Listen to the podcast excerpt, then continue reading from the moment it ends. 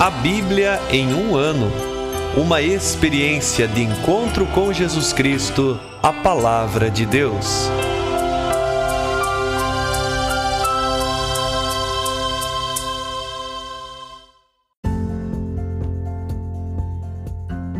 Olá, eu sou o Jefferson, seminarista na Diocese de Ponta Grossa, Paraná.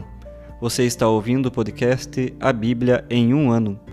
Usando um plano de leitura cronológico, leremos a Bíblia toda em 365 dias, descobrindo como a história da salvação se desdobra e se atualiza em nossas vidas e também na vida da própria Igreja. Nós estamos usando a Bíblia Católica com a tradução oficial da CNBB, a Conferência Nacional dos Bispos do Brasil. Você pode baixar também o plano de leitura completo por meio de um link que você encontra na página do Instagram, a ano, ou então pelo facebook.com barra seminário PG. Inscreva-se nesse podcast por meio da plataforma que preferir e assim receba as notificações diárias dos novos episódios.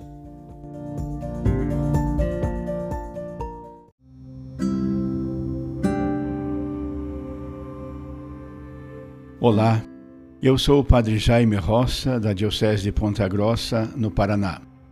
Antes de iniciarmos a leitura e a escuta dos textos bíblicos propostos para hoje, peçamos que, pela ação de Deus, a Sua palavra frutifique em nossas vidas. Em nome do Pai, do Filho e do Espírito Santo. Amém. Senhor, envia teu Espírito Santo para que eu compreenda e acolha a tua palavra, que eu possa conhecer-te, amar-te, servir-te e louvar-te a fim de que pelo testemunho da tua palavra todos te adorem. Faze, ó Deus, que pela leitura da tua palavra os pecadores se convertam, os justos perseverem na graça e todos consigamos a vida eterna. Por Cristo nosso Senhor. Amém.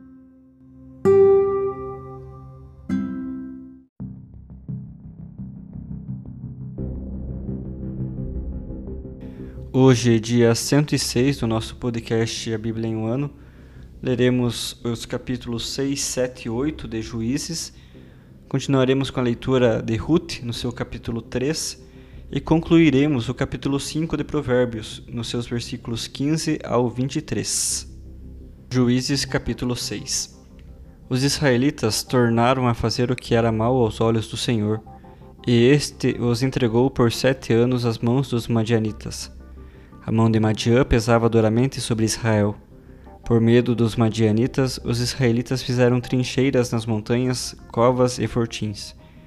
Quando os israelitas acabavam de semear, vinham os madianitas, os amalacitas e outros povos do Oriente. Estes acampavam junto a eles e pilhavam a produção até os confins de Gaza, e não deixavam a Israel meios de subsistência, nem ovelhas, nem bois, nem jumentos. Chegavam com todos os seus rebanhos e tendas, como se fossem gafanhotos. A multidão de seus homens e seus camelos era inumerável. Entravam na terra devastando-a. Assim, Israel ficou enfraquecido diante de Madiã, e os israelitas clamaram ao Senhor. Quando os israelitas clamaram ao Senhor por causa dos madianitas, o Senhor mandou um profeta para dizer-lhes: Assim fala o Senhor, Deus de Israel eu vos fiz subir do Egito, eu vos fiz sair da casa da escravidão. Libertei-vos das mãos dos egípcios e de todos os inimigos que vos afligiam. Expulsei-os de diante de vós e vos dei a sua terra. E eu vos disse: Eu sou o Senhor vosso Deus. Não venereis os deuses dos amorreus em cuja terra habitais. Mas não quisestes ouvir a minha voz. Veio então o anjo do Senhor e sentou-se debaixo de um carvalho em Éfra, que pertencia a Joás, da família de Abiezer. Gedeão, seu filho, estava debulhando trigo no lagar, para escondê-lo dos madianitas. Apareceu-lhe então o anjo do Senhor e disse: O Senhor está contigo, valente guerreiro. Gedeão respondeu: Perdão, Senhor. Se o Senhor está conosco, por que nos sobreveio tudo isso? Onde ficaram suas maravilhas que nossos pais nos contaram, dizendo: Acaso o Senhor não nos tirou do Egito? Agora o Senhor nos abandonou e nos entregou às mãos dos madianitas. Então o Senhor voltou-se para ele e disse: Com a força que tens, vai e liberta Israel da mão dos madianitas. Acaso não sou eu que te envio? Gedeão replicou: Perdão, Senhor, como eu poderei libertar Israel? Minha família é a mais humilde de Manassés, e na casa de meu pai eu sou o menor. O Senhor lhe respondeu: Eu estarei contigo, e tu derrotarás os madianitas como se fossem um só homem. Gedeão prosseguiu: Se achei graça a teus olhos, dá-me um sinal de que tu és quem fala comigo. Não te afastes daqui até que eu volte com uma oferenda para te apresentar. Ele respondeu: Ficarei aqui até voltares. Gedeão retirou-se, preparou um cabrito e de uma bacia de farinha fez pães ázimos. Pôs a carne numa cesta e o caldo numa vasilha. Levou tudo para debaixo do carvalho e apresentou-lhe. O anjo do Senhor então disse-lhe: Toma a carne e os pães ázimos, coloca-os sobre esta pedra e derrama o caldo por cima. E Gedeão assim o fez. O anjo do Senhor estendeu a ponta da vara que tinha na mão e tocou na carne e nos pães ázimos. Então subiu um fogo da pedra e consumiu a carne e os pães. E o anjo do Senhor desapareceu da sua vista. Ao perceber que era o anjo do Senhor, Gedeão exclamou: Ai de mim, Senhor Deus, porque vi o anjo do Senhor face a face. O Senhor, porém, lhe disse: Paz a ti, não tenhas medo, não morrerás. Então Gedeão construiu ali um altar ao Senhor e o chamou o Senhor é paz. Esse altar existe até hoje em Efra de Abiezer. Naquela mesma noite, o Senhor lhe disse: Pega o touro que pertence a teu pai, o segundo touro de sete anos, derruba o altar de teu pai, dedicado a Baal, e corta o poste sagrado que está junto dele. Ergue depois um altar para o Senhor teu Deus, no altar deste baluarte, como convém. Toma então esse segundo touro e oferece-o em holocausto com a lenha do poste sagrado que vais cortar. Gedeão tomou dez de seus servos e fez o que o Senhor lhe havia ordenado. Mas temendo a casa de seu pai e os homens daquela cidade, não o quis fazer de dia, mas executou tudo de noite. De manhã, quando acordaram, os habitantes da cidade viram o altar de Baal demolido, o poste sagrado cortado e o segundo touro sacrificado sobre o altar que tinha sido erigido. E disseram uns aos outros: Quem fez isso? procuraram, investigaram e concluíram. Foi Gedeão, filho de Joás, quem fez tudo isso. Os homens da cidade disseram então a Joás: Traze teu filho para que seja morto, porque destruiu o altar de Baal e cortou o poste sagrado que estava ao lado. Joás, porém, disse a todos os que se opuseram a ele: Acaso é preciso que defendais Baal e que o salveis? Quem defende Baal vai morrer antes do amanhecer. Se Baal é Deus, defenda-se a si mesmo uma vez que derrubaram seu altar. Daquele dia em diante, Gedeão foi chamado Jerubaal, porque Joás disse: Defenda-se Baal contra ele, porque derrubou seu altar. Todos os madianitas, os amalecitas e os povos do Oriente coligaram-se, atravessaram e acamparam no vale de Jezrael. O Espírito do Senhor apoderou-se de Gedeão e ele tocou o chofar, convocando a casa de Biezer para que o seguisse. Enviou mensageiros por toda a tribo de Manassés, convocando-a para segui-lo. Do mesmo modo, enviou mensageiros às tribos de Azer, Zabulon e Neftali, que foram juntar-se a ele. Gedeão disse a Deus: Para saber se vais salvar Israel por minha mão, como prometeste, vou estender esta pele de lã na eira. Se o orvalho cair sobre a lã e o resto do chão ficar seco, saberei que salvarás Israel por minha mão, como prometeste. E assim aconteceu. Levantou-se de madrugada, espremeu a pele e encheu uma bacia com água que escorreu da pele. Gedeão tornou a dizer a Deus: Não se inflame a tua ira contra mim, se eu ainda pedir outra prova por meio da pele. Peço que só a pele fique seca e o chão em redor fique todo molhado de orvalho. E naquela noite o Senhor fez o que Gedeão lhe havia pedido. Só a pele ficou seca enquanto havia orvalho em todo o chão. Capítulo 7 Jerubaal, isto é, Gedeão, levantou-se bem cedo. Ele e suas tropas acamparam junto à fonte de Arad. O exército de Madian estava acampado mais ao norte, no vale ao lado da colina de Moré. O Senhor disse a Gedeão: O povo que está contigo é muito numeroso para que eu entregue Madian em suas mãos. Não aconteça que Israel se glorie às minhas custas, dizendo: Foi minha mão que me salvou. Portanto, dá ao povo este aviso: quem estiver com medo e a tremer, volte atrás e retire-se no monte de Galaad. Nisso, vinte e dois mil homens da tropa voltaram, enquanto só dez mil ficaram. O Senhor tornou a falar a Gedeão: Ainda há gente demais. Manda-os descer até a água. Lá eu farei a seleção para ti. Quando eu te disser, este vai contigo, ele irá. E de quem eu te disser, esse não vai contigo, esse não irá.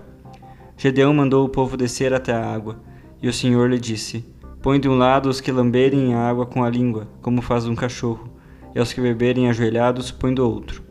Os que lamberam a água levando-a à boca com as mãos foram trezentos, e todo o restante das tropas bebeu a água ajoelhado. O Senhor disse a Gedeão: Eu vos salvarei com os trezentos homens que lamberam a água, e entregarei os madianitas em tuas mãos. E todo o restante das tropas pode ir para, para casa as provisões e os chofares foram destinados aos que iriam lutar. Ao restante dos israelitas, Gedeão ordenou que se retirassem para suas tendas, enquanto esteve, reteve os trezentos consigo. Abaixo deles, no vale, estava o acampamento dos madianitas. Naquela mesma noite, o Senhor disse a Gedeão: Levanta-te, desce até o acampamento, eu o entreguei em tuas mãos. Se tens medo, desce com teu escudeiro. Fara, Escuta o que falam, e então, tomando coragem, poderás atacar o acampamento com segurança. Ele desceu com o escudeiro Fara até os postos avançados do acampamento. Os madianitas, os amalecitas e todos os do Oriente estavam espalhados pelo vale como um enxame de gafanhotos. O número dos camelos era incalculável como a areia das praias do mar. Quando Gedeão se aproximou, ouviu um homem contar um sonho ao companheiro. Tive um sonho, dizia ele. Vi como que um pão de cevada que descia rolando sobre o acampamento de Madian. Ao alcançar a tenda, bateu nela, derrubou-a e a tenda caiu por terra. O companheiro comentou: Isto só pode ser a espada de Gedeão, filho de Joás, o israelita. Deus entregou Madian e todo o acampamento em suas mãos. Quando ouviu contar o sonho e a interpretação, Gedeão prostrou-se. Depois voltou ao acampamento de Israel e disse: Levantai-vos, o Senhor entregou o acampamento de Madian em vossas mãos. Então Gedeão dividiu os trezentos homens em três batalhões, e a todos entregou chofares e cântaros vazios, com uma tocha acesa dentro. Disse-lhes: Observai-me e fazei como eu. Quando eu entrar pelos postos avançados do acampamento, fazei o mesmo que eu fizer. Quando eu e os que me acompanham tocarmos o chofar que temos na mão, também vós tocareis os vossos chofares rodeando o acampamento e gritando todos juntos, pelo Senhor e por Gedeão. E Gedeão, com os seus cem homens que o acompanhavam, entrou pelo posto avançado do acampamento, no início do turno de guarda da meia-noite, no momento em que se fazia a troca das sentinelas. Gedeão e seus companheiros começaram a tocar os chofares e a quebrar os cântaros que levavam na mão. Então também os três batalhões tocaram os chofares e quebraram os cântaros segurando as tochas com a mão direita e os chofares com a esquerda, tocavam e gritavam: Espada pelo Senhor e por Gedeão. Cada qual ficava em seu posto ao redor do acampamento. Imediatamente todo o acampamento se pôs em desordem, dando gritos, fugiram, enquanto os trezentos israelitas continuavam tocando os chofares. E o Senhor fez com que, em todo o acampamento, brandissem a espada uns contra os outros, e debandassem até Betseta, na direção de Sereda, até a fronteira de Abel-Meula, perto de Tebate. Então os israelitas de Neftali, de Azer e das duas partes de Manassés foram convocados para perseguir os madianitas. Gedeão enviou mensageiros por toda a montanha de Efraim para avisar: Descei contra os madianitas e ocupai antes deles os vales do Jordão até Betbera. Todos os homens de Efraim foram convocados, e ocuparam antes deles os vales de Jordão até Betibera. Capturaram dois príncipes madianitas, Oreb e Zeb. Mataram Oreb no rochedo de Oreb, e Zeb no lagar de Zeb. Perseguiram os madianitas e, voltando do val do Jordão, levaram as cabeças de Oreb e Zeb a Gedeão. Capítulo 8 Os efraimitas, porém, disseram a Gedeão: Por que agiste assim conosco? Fosse combater os madianitas sem nos chamar e discutiram violentamente com ele. Gedeão lhe respondeu: Que mais eu fiz agora em comparação ao que fizestes? Acaso o rebusco de uvas de Efraim não é melhor que a safra de Abiezer? Deus entregou em vossas mãos Oreb e Zeb, os príncipes de Madian. O que eu pude fazer mais do que vós fizestes? Ao dizer isso, a animosidade contra ele se acalmou. Quando chegou ao rio Jordão, Gedeão o atravessou com os trezentos homens que, exaustos, estavam empenhados na perseguição. Disse aos habitantes de Sucot: Dai, por favor, alguns pães ao povo que me segue, pois estão exaustos, e eu tenho de perseguir Zebá e Salmana, reis de Madiã. Mas os chefes de Sucot responderam: Porventura já agarraste com tuas mãos Zebá e Salmana, para que demos de comer a teu exército?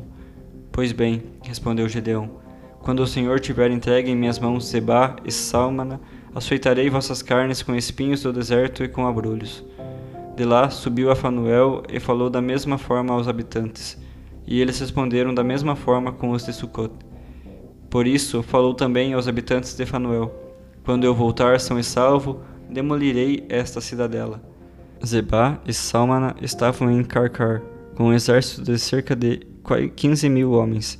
Era tudo o que sobrara do exército inteiro dos povos do Oriente, depois de sofrer baixa de cento e vinte mil guerreiros que manejavam a espada. Gedeão subiu pela rota dos beduínos a oeste de Noba e Jeguibaa e golpeou o exército, que de nada suspeitava. Zebá e Salmana fugiram, mas ele os perseguiu, e capturou Zebá e Salmana, os reis de Madiã, semeando o pânico em todo o exército. Ao retornar da batalha pela subida de Ares, Gideão, filho de Joás, capturou um jovem das tropas de Sucot e o interrogou. Este forneceu-lhe uma lista de setenta e sete príncipes e anciãos de Sucot. Gedeão apresentou-se aos habitantes de Sucot e disse: Aqui estão Zebá e Salmana, a respeito dos quais me insultastes, dizendo: Porventura já agarraste Zebá e Salmana para que forneçamos comida à tua gente exausta? Então prendeu os anciãos da cidade e açoitou os homens de Sucote, com espinhos do deserto e abrolhos. Demoliu também a cidadela de Fanuel e matou os homens da cidade. Em seguida, perguntou a Zebá e Salmana, como eram os homens que massacrasses no Tabor? Eles responderam, pareciam-se contigo, tinham aparência de filhos de reis. Eram meus irmãos, disse ele, filhos de minha mãe.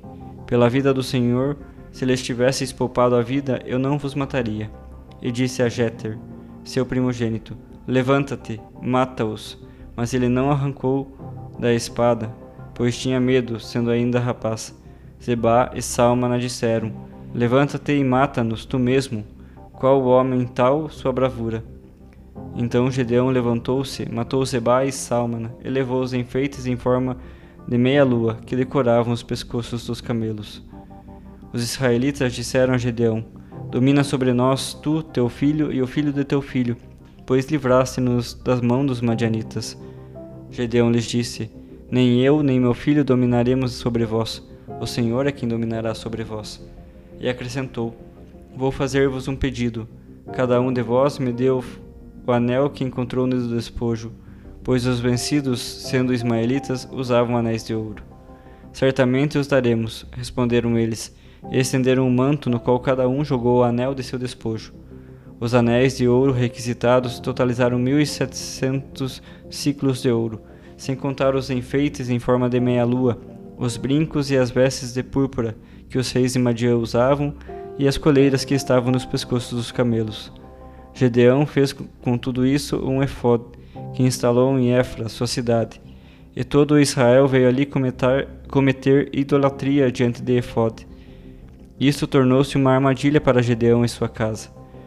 Os madianitas ficaram submetidos aos israelitas e não mais levantaram a cabeça. A terra esteve tranquila por quarenta anos, enquanto Gedeão vivia. Jerubaal, isto é, Gedeão, filho de Joás, retirou-se morando em sua casa. Gedeão teve setenta filhos que ele gerou, pois tinha muitas mulheres. Também a concubina que tinha em Siquém deu-lhe um filho, a qual deu o nome de Abimeleque. Enfim, Gedeão, filho de Joás, morreu em boa velhice, e foi sepultado no sepulcro de Joás, seu pai, em Éfra de Abiezer. Após a morte de Gedeão, os israelitas voltaram a prostituir-se com os ídolos de Baal, e escolheram Baal-Berit como seu deus. Os israelitas não se lembravam mais do Senhor, seu Deus, que os livrara do poder de todos os inimigos em redor, nem se mostraram gratos para com a casa de Jerobaal Gedeão, por todo o bem que fez a Israel. Ruth capítulo 3 Noemi disse-lhe: Minha filha, não deveria eu procurar para ti um lar que te traga felicidade? Por acaso não é parente nosso aquele Boaz com cujas empregadas estiveste? Esta noite ele vai abanar a cevada na sua eira. Tu vais tomar um banho e te perfumar. Levarás contigo o teu manto e descerás para a eira. Não deixarás que o homem te veja antes que ele tenha comido e bebido. Quando ele for se deitar, tu te informarás do lugar onde vai dormir. Então irás até lá e lhe descobrirás os pés. Aí te deitarás e ele então te dirá o que deves fazer. Ela respondeu: Tudo o que disseste eu farei. Desceu para a eira e fez tudo conforme a sogra lhe tinha mandado. Boaz comeu, bebeu e sentiu-se satisfeito. Depois foi deitar-se junto ao monte de cereais. Ela aproximou-se de mansinho, descobriu os pés dele e deitou-se. Pelo meio da noite ele sentiu um calafrio. Mexeu-se e eis que uma mulher estava deitada junto a seus pés. Disse: Quem és tu? Ela respondeu: Eu sou Ruth, tua serva. Estende sobre a tua serva o teu manto. Tu tens direito de resgate. Ele disse: Abençoada és tu pelo Senhor, minha filha. Fizeste com que esse teu último ato de bondade fosse melhor ainda que o primeiro. Não saíste à procura de jovens, quer pobres, quer ricos. Pois então, minha filha, não te preocupes, tudo o que disseste eu farei. Todo o povo da cidade sabe que és uma mulher de valor. Ora, é verdade que eu tenho direito de resgate, mas existe um resgatador mais próximo do que eu. Passa esta noite aqui se ele quiser amanhã te resgatar, tudo bem. Se não quiser te resgatar pela vida do Senhor, eu te resgatarei. Agora fica deitada até o amanhecer. Ela ficou deitada aos pés dele até o amanhecer. Levantou-se antes que as pessoas pudessem reconhecer-se umas às outras. Boaz disse-lhe: Não se saiba que uma mulher veio à minha eira. Disse-lhe também: Pega o manto que tens sobre ti e segura-o firme. Ela o segurou e ele encheu o manto com seis medidas de cevada, pôs nos ombros dela e entrou na cidade. Ela foi para sua sogra que lhe perguntou: Como estás, minha filha? Ruth contou-lhe tudo o que o homem tinha feito para ela. Ele me deu essas seis medidas de cevada, dizendo-me: Não deves voltar de mãos vazias para tua sogra. Noemi disse: Fica esperando, minha filha, até que saibas como as coisas vão se desenrolar pois o homem não vai descansar enquanto não resolver esse assunto hoje mesmo.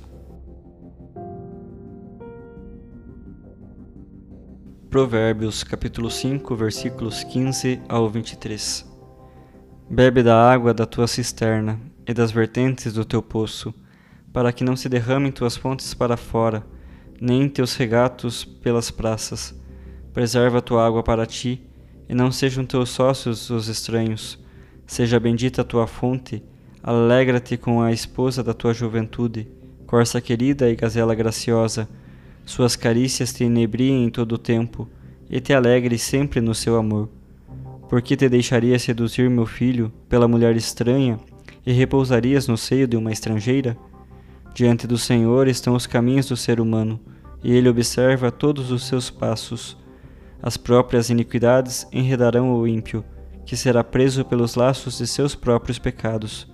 Ele morrerá porque não observou a instrução, iludido por sua imensa estupidez.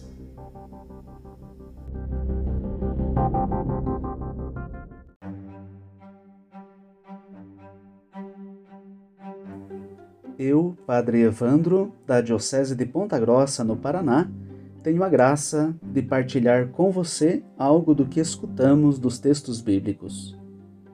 Na leitura do livro dos Juízes, capítulos de 6 a 8, começamos a escutar que o povo de Israel permanece nas mãos dos Madianitas durante sete anos, porque fez o mal aos olhos do Senhor. E assim Israel ficou reduzido à miséria, e nesta situação clama ao Senhor. E Deus recorda ao seu povo de todo o bem que havia feito já a ele. E depois afirma: Mas não quisestes ouvir a minha voz. Quando não escutamos, quando o povo não escuta a voz de Deus e não faz o que Deus diz, a condição em que se coloca é de miséria. E é nesta situação de miséria do povo que Deus mostra de novo a sua bondade, chamando pessoas para ajudar o povo a sair da situação terrível em que se colocou. E no caso de hoje, temos aí no relato o chamado e a missão de Gedeão. Gedeão que ouve o anjo lhe falar: O Senhor está contigo. E depois o próprio Deus o envia: Vai, e com essa força que tens, livra Israel da mão dos madianitas. Sou eu que te envia. E daí Gedeão, como bom vocacionado, afirma: Mas minha família é a mais humilde, e eu sou o último na casa do meu pai. Como é que eu vou fazer isto? Como é que eu vou ajudar o povo? E Deus responde para ele que estaria com ele. Deus sempre está com aqueles que envia. E então Gedeão vai para a luta com pouca gente, para que também Gedeão reconheça que é Deus que luta. Na verdade, é Deus que vence, não são as pessoas. E fruto da vitória é que os israelitas querem proclamar Gedeão como rei, mas Gedeão não aceita, afirmando que o domínio é do Senhor. Não são pessoas que governam e dominam o povo, é o Senhor que conduz o povo. E então o texto afirma que a tranquilidade do povo se dá por 40 anos até a morte de Gedeão. A ação de Deus na vida do povo através de pessoas que são escolhidas por Ele. É isso que ouvimos no texto dos Juízes. No livro de Ruth, Ruth é enviada por Noemi para a casa de Boaz. Banha-te, perfuma-te e vai para a casa de Boaz. E Ruth vai. Lá dorme aos pés de Boaz e, com todo o seu jeito, chama a atenção deste homem bom. Este homem que, ao acordar, vê que Ruth está ali aos seus pés e diz para ela descansar até o dia seguinte, porque no dia seguinte as coisas iam ficar mais claras. E ao acordar de madrugada, no dia seguinte, Ruth é enviada para a casa de sua sogra, Noemi, com cevada. É a grande bondade de Boaz, a grande bondade de Noemi que querem proteger Ruth. É o elogio também destas mulheres que é feita, feito neste texto. Talvez à luz deste texto de Ruth e também do livro dos Juízes, nós pudéssemos reler aquilo que foi proclamado hoje do livro dos Provérbios, que faz um grande elogio à mulher que é a água. E a mulher é o próprio poço que, que tem na casa onde se busca a água. É grande elogio das mulheres que são obedientes a Deus. Que o Senhor hoje nos ajude a viver a nossa vocação e que nós sejamos fiéis à escuta e no fazer o que Deus nos pede. Que Deus nos ajude e assim sejamos capazes de viver a nossa vocação.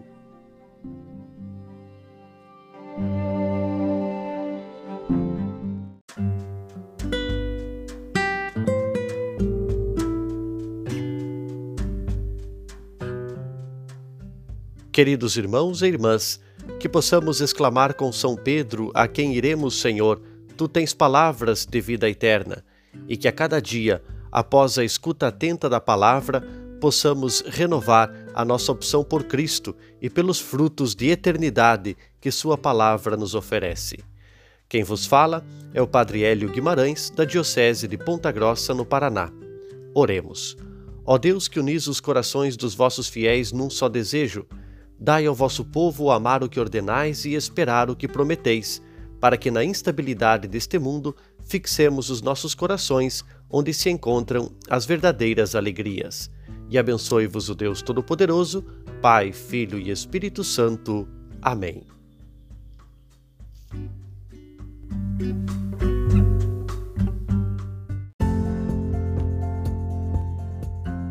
Você acaba de ouvir mais um episódio do podcast A Bíblia em um Ano continue nesse bom propósito de ouvir, ler e praticar a palavra de Deus. Rezemos por todos que estão fazendo este caminho de leitura da Bíblia. Procure também participar da sua comunidade. A permissão para uso do plano de leitura The Bible in a Year com Padre Mike Schmitz e Jeff Kevins foi concedida por Ascension. A versão original pode ser baixada em ascensionpress.com. Todos os direitos desse plano estão reservados à Ascension. Os demais conteúdos do podcast não são criados, revisados ou apoiados por Ascension. Até amanhã!